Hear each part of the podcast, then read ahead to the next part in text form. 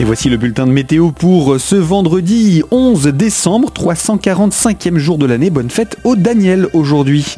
La journée est couverte et fraîche, nous dit Météo France. Quelques éclaircies temporaires sur le relief ce matin en début de matinée, mais ce sont très vite les nuages qui s'imposent dans l'ensemble du ciel. Ils recouvrent donc l'ensemble du département. Quelques gouttes sont même possibles durant la nuit prochaine. Le vent orienté au sud-ouest est un peu plus sensible qu'hier, 40 à 50 km heure annoncé par Météo France pour la plaine et en direction de Saint-Dié-des-Vosges et jusqu'à 70 km heure pour le relief géromois.